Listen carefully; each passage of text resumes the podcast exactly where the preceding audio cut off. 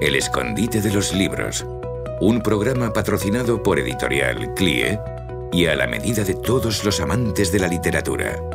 Dirigido por Mati Sánchez. Acompáñanos en esta fascinante aventura a través del mundo de los libros.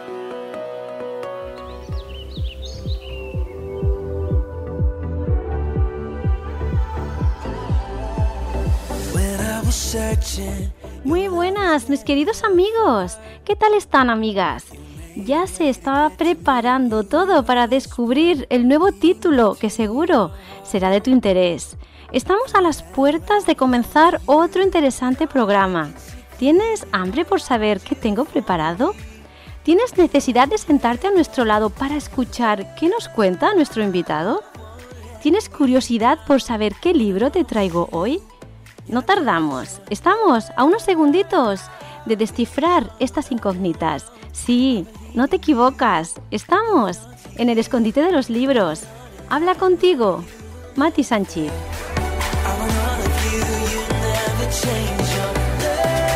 Una vez más lo repito, por aquellos olvidadizos o despistadillos que también los hay. Eh, pero no te preocupes, yo te lo recuerdo. Estoy a la espera de tus escritos, relatos, poemas o pensamientos que dejaste por escrito. Si los envías, lo leeremos para que todos los podamos disfrutar. ¿Que no sabes cómo hacerlo? Solo tienes que escribirme a mi correo electrónico matisanchiz.gmail.com y lo estaremos compartiendo con nuestra audiencia. Lo repito, apunta matisanchiz.gmail.com. Espero tu mensajito. Pero este espacio se tiene que llenar de letras, de poesía, de literatura, en definitiva, de arte. Por eso Tamara Pérez Rubí sale en su busca y nos trae la belleza que caza al vuelo. ¿Qué nos regalará hoy Tamara?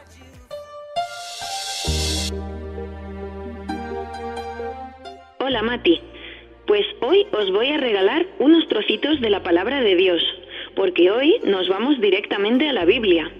Dice en Proverbios 22.6, Instruye al niño en su camino, y aun cuando fuere viejo, no se apartará de él. También en los Salmos, capítulo 8, versículo del 1 a la primera parte del 2, dice, Oh Jehová, Señor nuestro, cuán glorioso es tu nombre en toda la tierra. Has puesto tu gloria sobre los cielos de la boca de los niños y de los que maman fundaste la fortaleza. Leemos en Mateo 19:14, pero Jesús dijo, Dejad a los niños venir a mí y no se lo impidáis, porque de los tales es el reino de los cielos. Y por último, en Lucas capítulo 10, versículo 21, dice, En aquella misma hora Jesús se regocijó en, en el Espíritu y dijo, Yo te alabo, oh Padre, Señor del cielo y de la tierra, porque escondiste estas cosas de los sabios y entendidos y las has revelado a los niños. Sí, Padre, porque así te agradó.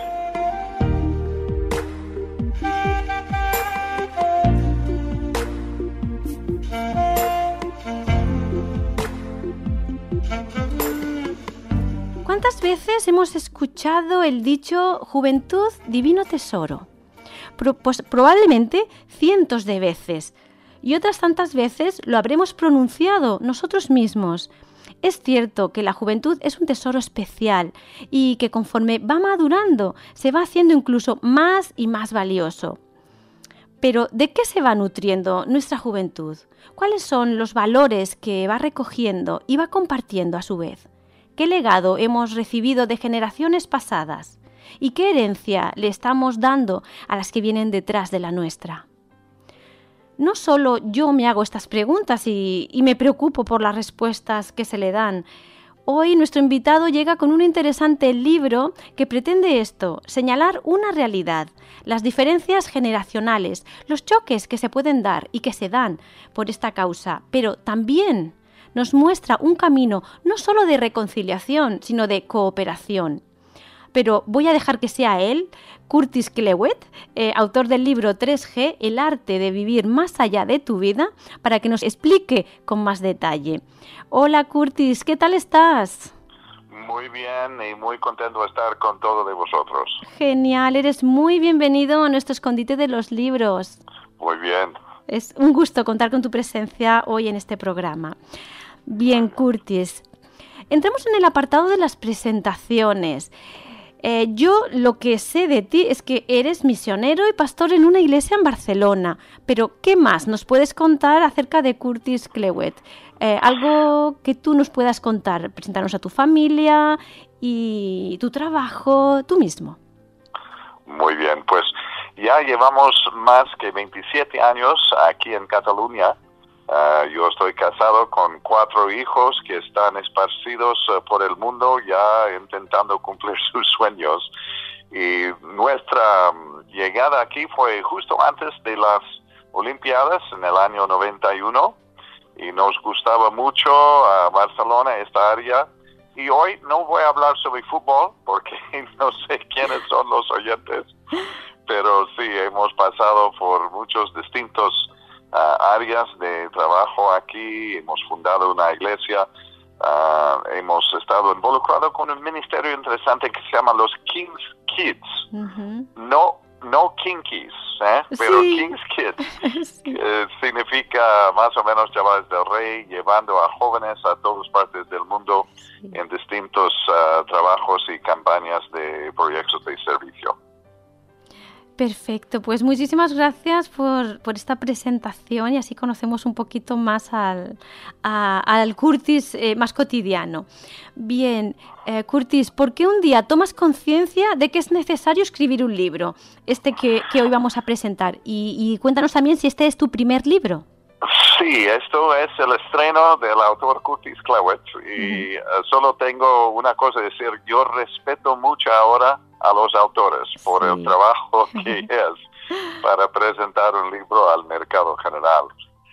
Para mí, uh, Mati, la, cosa vino después de muchos años trabajando con jóvenes y con familias y de ver eh, con alarma, digamos, cuántos eh, familias estaban, digamos, perdiendo a sus hijos en las edades de la adolescencia, a los 16, 17 y 18 años.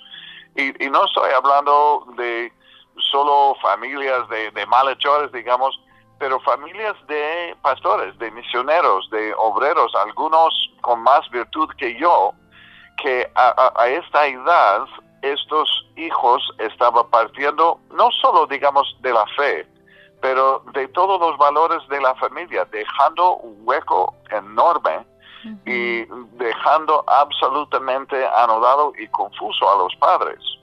Y entonces, uh, ya un, un día, uh, uno de nuestros amigos, en un viaje nos enteramos de que sus hijos, que eran parte de nuestro ministerio de King's Kids, se habían venido a los padres diciendo, perdón padres, pero ya no creemos como tú crees, ya no queremos uh, seguir ninguno de, tus líneas y, perdónanos, y, se fue. Y nos asustó literalmente a, nuestra familia y paramos el coche, cerramos las puertas y declarábamos una reunión familiar. y entonces con ya un público cautivo, preguntamos a nuestros hijos de unos 15, 14, 11 años, y para vosotros, acabáis de escuchar esta historia, ¿Cómo es? Eh, ¿Ya tenéis un alter ego, un Dr. Jekyll y Mr. Hyde? ¿Y eh, estáis en drogas? Y han dicho, no, papá, no. Pero todavía estáis guardando una fe. Sí, papá, sí. Entonces, ¿qué? Y mi, hija mayor, que ya es psicóloga, sabemos que ha tomado esta carrera para intentar uh, descifrar nuestra familia. Uh, dijo, bueno, vacaciones en familia. Y yo quedaba absolutamente perplejo. ¿Por qué vacaciones en familia? Y ella dijo, porque en esos momentos tranquilos donde no estás mirando a tu reloj para cuando es la próxima reunión y estamos el centro de la atención, en esos momentos, escuchando por la enésima vez estas estúpidas historietas de tu familia y escuchando tu mal sentido de humor, de alguna forma sentimos que es de ser un Clewett. Clewett es nuestro apellido. Y eso nos da seguridad y un sentido de, pertenencia. Y esto, Mati, fue, digamos, el primer paso en un viaje de decir, eso es diferente de la manera que yo pensaba que se trasladan valores. Pues qué bueno que tuvierais esa reunión familiar y salieran todas estas conclusiones y que ahora pues estén también escritas en un libro y puedan llegar pues a, más gente que seguramente ya lo esté, lo esté necesitando.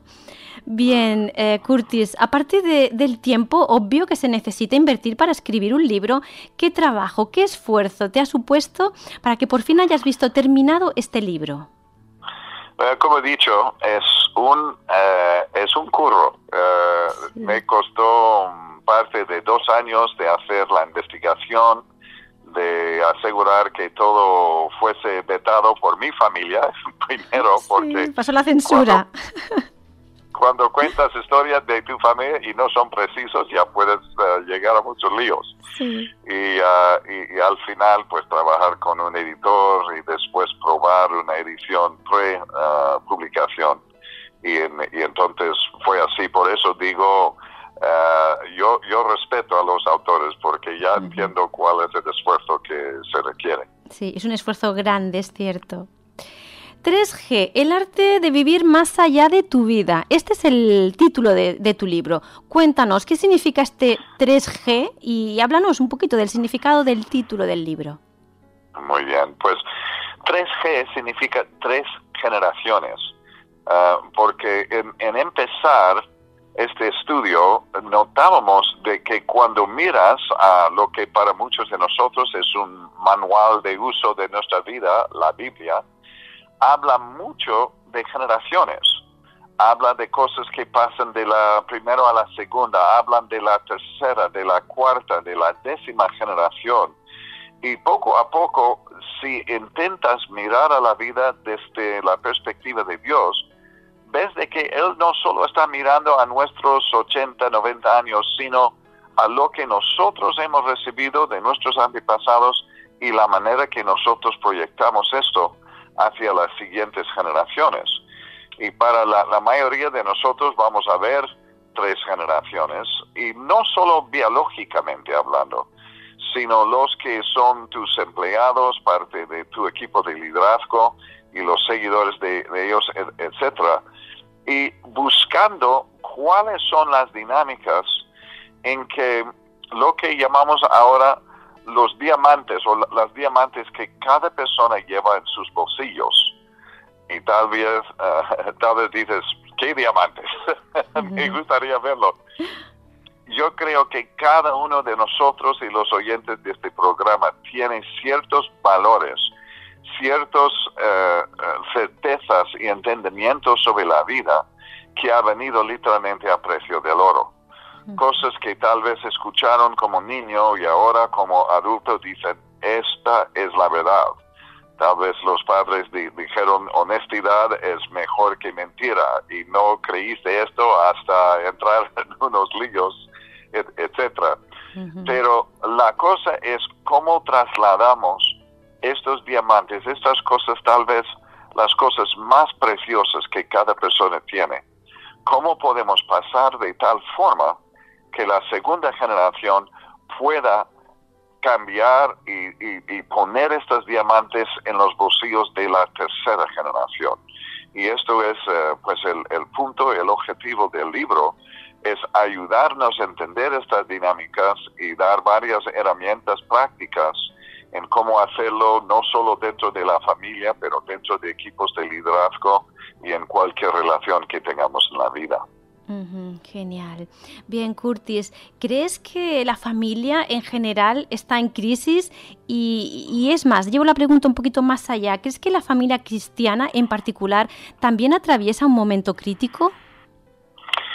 Si me permites, entonces, ah, explorar eh, eh, esto un poco. Lo que cuando hablamos de trasladar valores, como ha indicado mi hija, no es sacar una pizarra y poner punto uno, dos, tres. Estos son las axiomas de nuestra familia, hay que obedecerlo.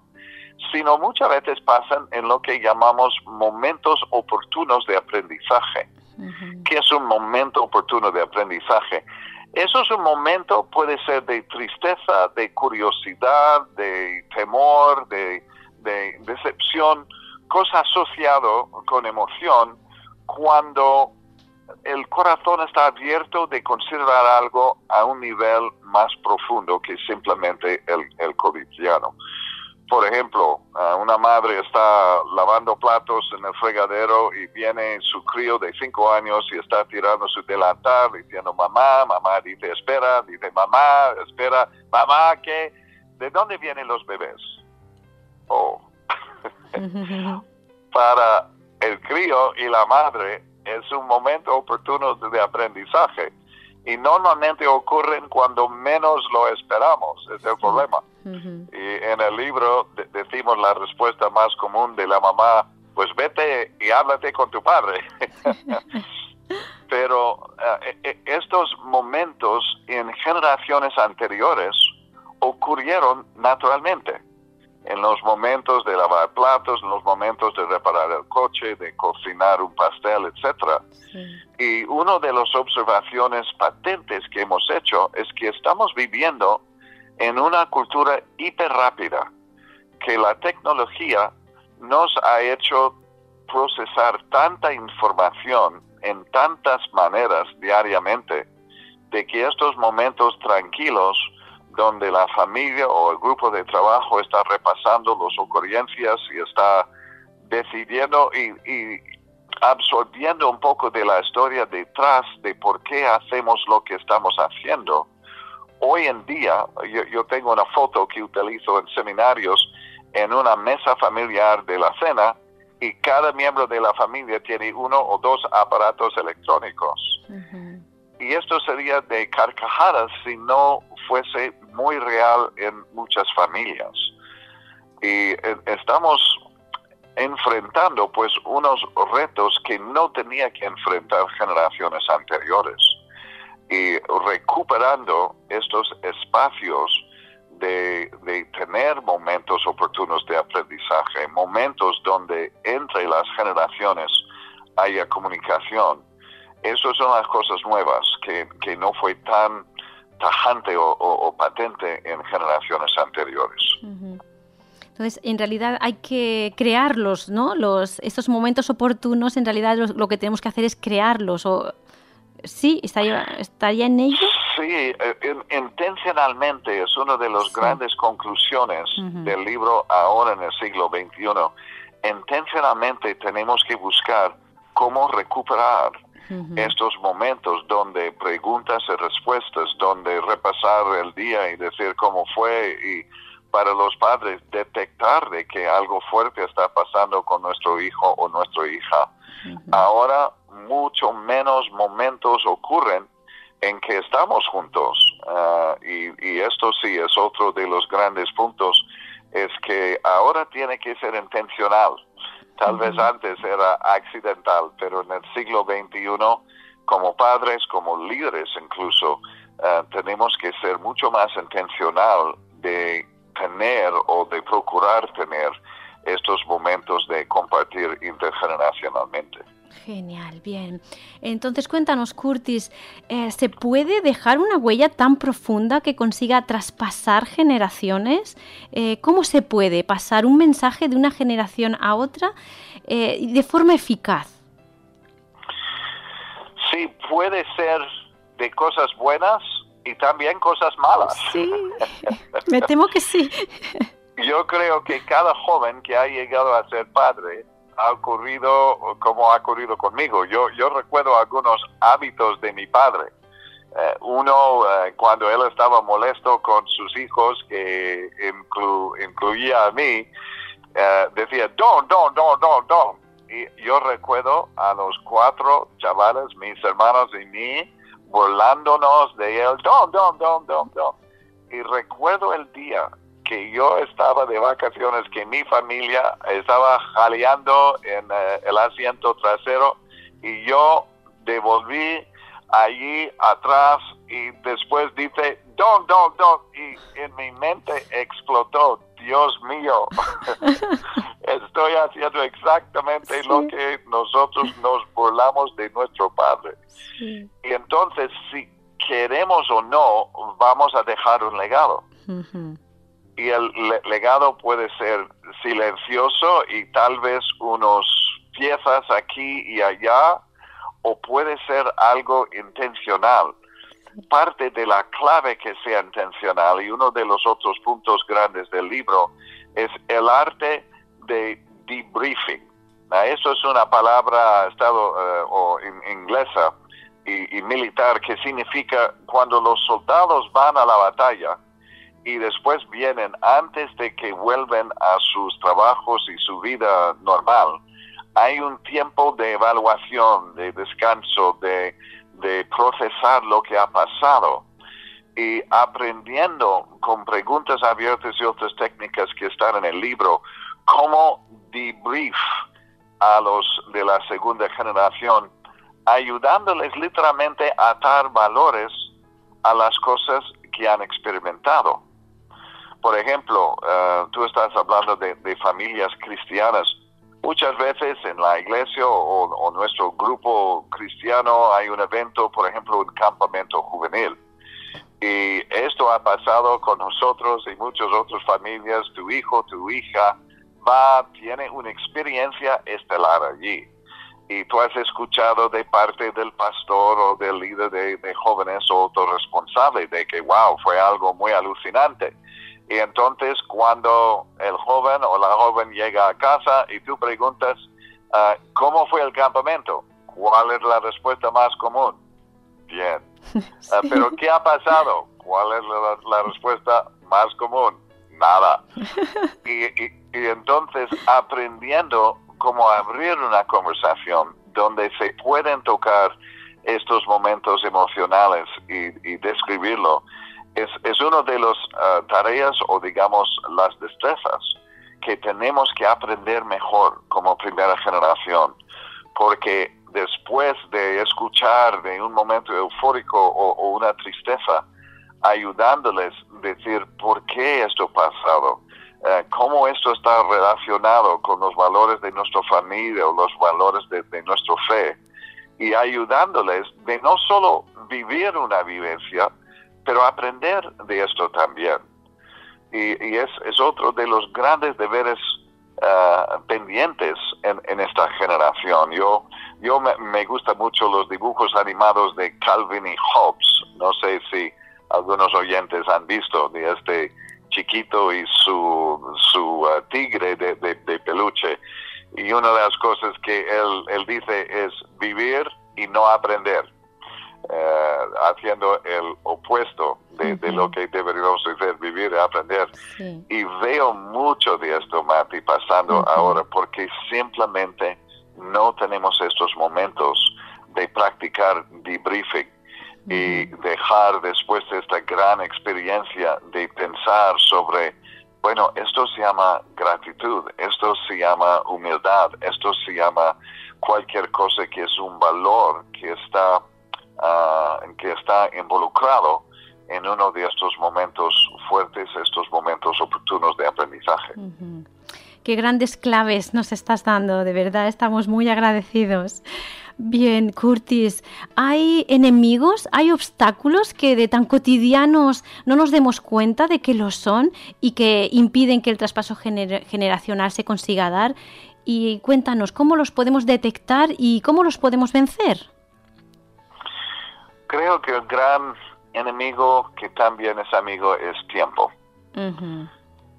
Ahora con madre y padre los dos trabajando a la vez y con horarios muy apretados y con la segunda generación involucrada en muchas cosas y cuando no están involucrados pegado a su aparato electrónico, esta cosa que se llama tiempo hay cada vez más escasez y, para muchas familias, una vez que entiendan los conceptos de 3G, de, cómo pasar sus valores a través de la segunda hacia la tercera generación, es un crisis diciendo, hoy, pero yo no tengo tiempo. Yo voy para las 8 por la mañana a trabajo, no llego hasta las 9 por la noche, tenemos cenas, estoy exhausto y no, no tengo tiempo de, de pasar estos momentos. Y yo no tengo respuesta general o individualizada pero para muchos tiene que pensar, quiero tener una carrera exitosa y una familia fracasada, o quiero invertir en mi familia y qué pasos tengo que hacer. Yo conozco de, una familia que ha declarado viernes noche de comida basura. y lo que hacen es cada viernes van a un McDonald's o Burger King o, Burger lo que tal. Y, es el único momento donde todos los miembros de la familia pueden estar juntos y disfrutar de una hora y media de, de fast food mala pero una hora y media de tiempo con la familia. Y para ellos han luchado para tener esto. Ah, hubo hubo un um, anuncio este uh, Navidad pasada que fue muy interesante de IKEA. Y no sé si algunos han visto de un concurso de, familias y les preguntaron uh, varias cosas y cuando no podían contestar correctamente tenía que, que salir. Y fue conmovedor de ver cuando preguntaron a los concursantes sobre cosas de sus, sus um, uh, padres, por ejemplo, cómo se conocen sus padres, los hijos no sabían. Y al, al, marido, cuál es el sueño de tu mujer que todavía queda por cumplir, no sabía. Y poco a poco todas las mesas se vacían. Y, y, entonces después hay un momento donde todos ponen sus aparatos electrónicos en una caja y tienen un momento familiar entre tres generaciones. Y aún IKEA, yo, yo digo, está profetizando a nuestra generación, diciendo, la tecnología no es el enemigo, pero se ha presentado un reto a nosotros de mantener contacto personal, momentos así entre generaciones que tenemos que intencionalmente buscar y agarrar. Porque sin estos, el gran tutor de nuestra segunda generación va a ser su móvil. Sí. Y esto me asusta, Mati. Yo leí una estadística de que toda la pornografía que está en la red, 60% está consumido de chavales entre 12 y 16 años. Y si queremos que el código moral de ellos es el promedio del, del Internet, esto va a pasar. Y para los que quieren decir que no, tienen que tomar pasos, tienen que buscar herramientas para abrir estos momentos y ver una buena transferencia de valores de una generación a otra. Así es. Hay una cosa que me ha gustado muchísimo en tu libro y es en la portada que aparece una imagen muy bonita eh, de lo que se conoce en Cataluña como els castellers eh, o castillos humanos. Eh, ¿Qué has querido transmitir con esta imagen? ¿Qué verdad nos estás ilustrando con este castillo construido con personas?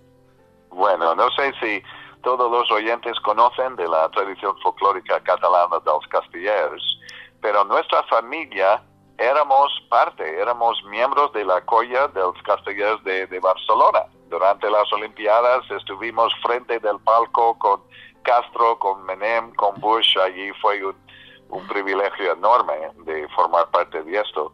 Y, lo que hacen, claro, es construir torres humanas, uh, cada nivel más pequeño, más joven, porque tiene que ser más ligero mientras suban y se ponen ah, con pies sobre los hombros del nivel inferior. Y yo he visto en esto, hemos vivido esto como familia, y he, visto esta ilustración perfecta del plan de Dios para pasar de una generación a otro los valores, de empezar sobre los hombros. Pero muchas familias, lamentablemente, el resultado es que los niños tienen que empezar bajo nuestros pies porque rechazan, hay una desconexión entre las generaciones. Y esto, eh, para, para, decirlo en una manera balde, no es el plan de Dios. Su, su, plan, hay una escritura que utilizamos en esto que viene de Deuteronomio 6, uh, 6 y 7, que, que dice, de estas palabras que estoy diciendo hoy, habla de ellos. Eso podemos hacer pero lo interesante es dónde hay que hablar. Dice, hay que hablar cuando te levantes, cuando te acuestes, cuando sales y cuando entras, los cuatro momentos más cotidianos que pueda ser. dice, estos son los momentos de hablar, de vivir estas cosas juntos y esto es la manera de trasladar de una generación a otro sus mandamientos, sus, sus valores, su, su moralidad para que quede. Y, y castellers uh, para mí es una ilustración ahora universal. Uh, mi hijo ha ido con los castellers a París y a Nueva York para hacer, uh, ahora es algo exportado desde Cataluña como un buen jamón. y, y, para mí es, es una imagen que hablamos en el libro sobre cómo puede ser que cada generación está construido sobre la, la anterior hasta que se puede de verdad subir mucho. Sí, maravillosa ilustración, de verdad que me ha encantado y además, bueno, yo soy catalana, así que también me, me produce ah, mucho placer. Sí. Bien, Curtis, vamos un poquito rápido porque se nos consume el tiempo. Llegando a, a, estas alturas del programa, toca uno de mis momentos preferidos. Es el momento simpático. Curtis, ¿hay algún momento gracioso, simpático, anecdótico con respecto a este libro que nos puedas recordar y que, bueno, que nos puedas regalar a nosotros? Pues es muy peligroso escribir un libro sobre vivencias de tu propia familia. Yo he aprendido el valor de historias y uh, intentaba pues en el libro de no simplemente citar cosas, sino ilustrar casi cada uno con una historia personal. Y hubo, hubo varios que estuvimos hablando sobre cierta edad de nuestros niños y decidíamos pasar el manuscrito a ellos primero. Y sí, yo, yo recibí unos... Uh, unos uh, reprendimientos ah, diciendo, esto no fui yo, esto es el otro, ¿y cómo puedes decir esto a otros? Y, y entonces el, el, resultado es, uh, espero, bastante auténtico y, y literal. Y uh, yo quedaba un poco más humilde para acatar a las indicaciones de nuestros niños. Muy bien, así que el libro está repleto de anécdotas familiares, personales, vuestras. Os vamos a conocer mucho, ¿no? Si leemos el libro os vamos a conocer en profundidad, ¿no? Ah, sí, lo bueno, lo malo y lo feo. Genial, me encanta. Bien, si nuestros oyentes que nos están acompañando están interesados en comprar tu libro, ¿dónde lo pueden adquirir? ¿Dónde y cómo podemos conseguir 3G, el arte de vivir más allá de tu vida? En estos momentos, como todos libros, está disponible en Amazon. Y entonces eh, el oyente puede simplemente ir a amazon.es y buscar 3G y lo más rápido es poner mi apellido Clewet. Tal vez voy a deletrearlo C L E W E T T. Y si pones 3G Clewet vas a encontrarlo rápidamente. también espero que pueda quedar unos ejemplares con la librería ABA y la librería Alfa Omega aquí en Barcelona. Ah, y si no, pídaselo para que ellos obtengan más, ah, más ejemplares, pero siempre en Amazon ah, puedes encontrarlo tanto en inglés como español y esperamos pronto en francés y en polaco. Genial, maravilloso. O sea, va a ser exportado eh, a todo lugar. Muy bien. Y antes de cerrar la entrevista, porque ya hemos consumido el tiempo, Curtis, ¿nos quieres dejar algunas palabras de despedida para nuestra audiencia?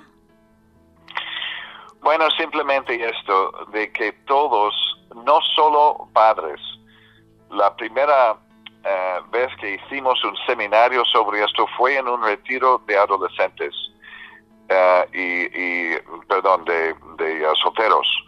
Y nos sorprendió mucho la no solo aceptación, sino el abrazo de ellos sobre este mensaje. Varias viniendo a nosotros diciendo, por la primera vez no tenemos temor de casarnos y de tener hijos.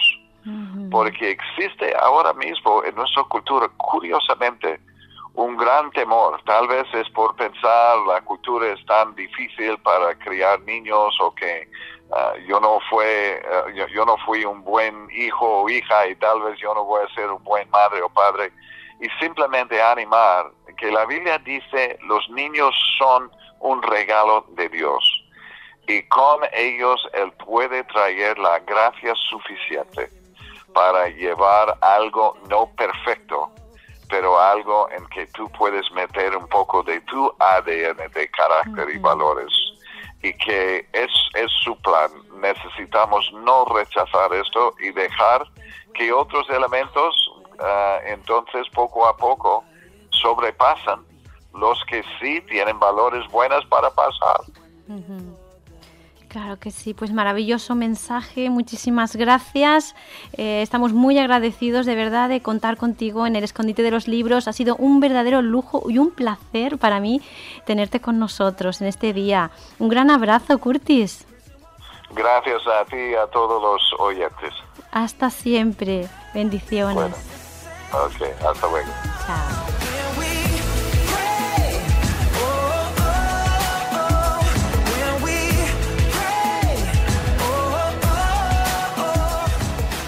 G el arte de vivir más allá de tu vida, del autor Curtis Clewett. Porque, ¿sabes? Las diferentes generaciones se pueden dar la mano, caminar juntas y lo que es lo más hermoso, se pueden dar apoyo las unas a las otras para crecer y para hacer crecer a los demás. Y yo, como catalana, tan feliz porque algo tan emblemático catalán como el castellés haya sido tan inspiracional y tan ilustrativo para esta gran y, tan bonita verdad. Que seamos el apoyo, el sostén de las generaciones que subirán por encima de nosotros para hacer una hermosa construcción entre todos. Nos hemos acercado vertiginosamente al final de otro interesante programa y llegó el momento de los agradecimientos, así que doy las gracias a, mi maravilloso equipo, a los técnicos, a la dulce voz de Tamara y sobre todo doy las gracias a ti, mi querido amigo, a ti, amiga, por esconderte un día más en este rincón literario con nosotros. El broche de oro viene de la mano de una mujer extraordinaria, la Madre Teresa de Calcuta. Yo sola no puedo cambiar el mundo, pero puedo tirar una piedra al agua para crear muchas ondas. Desde mi escondite de los libros me uno a las palabras de Teresa de Calcuta. Bien sé que apenas puedo cambiar nada, pero desde estas ondas radiofónicas tiro mis pequeñas aportaciones para cambiar tu mundo y que entre todos seamos esos potentes agentes de cambio. Lo que no quiero que cambie es que nos volvamos a reunir aquí, en este espacio, la próxima semana. Te estaré esperando. Un beso.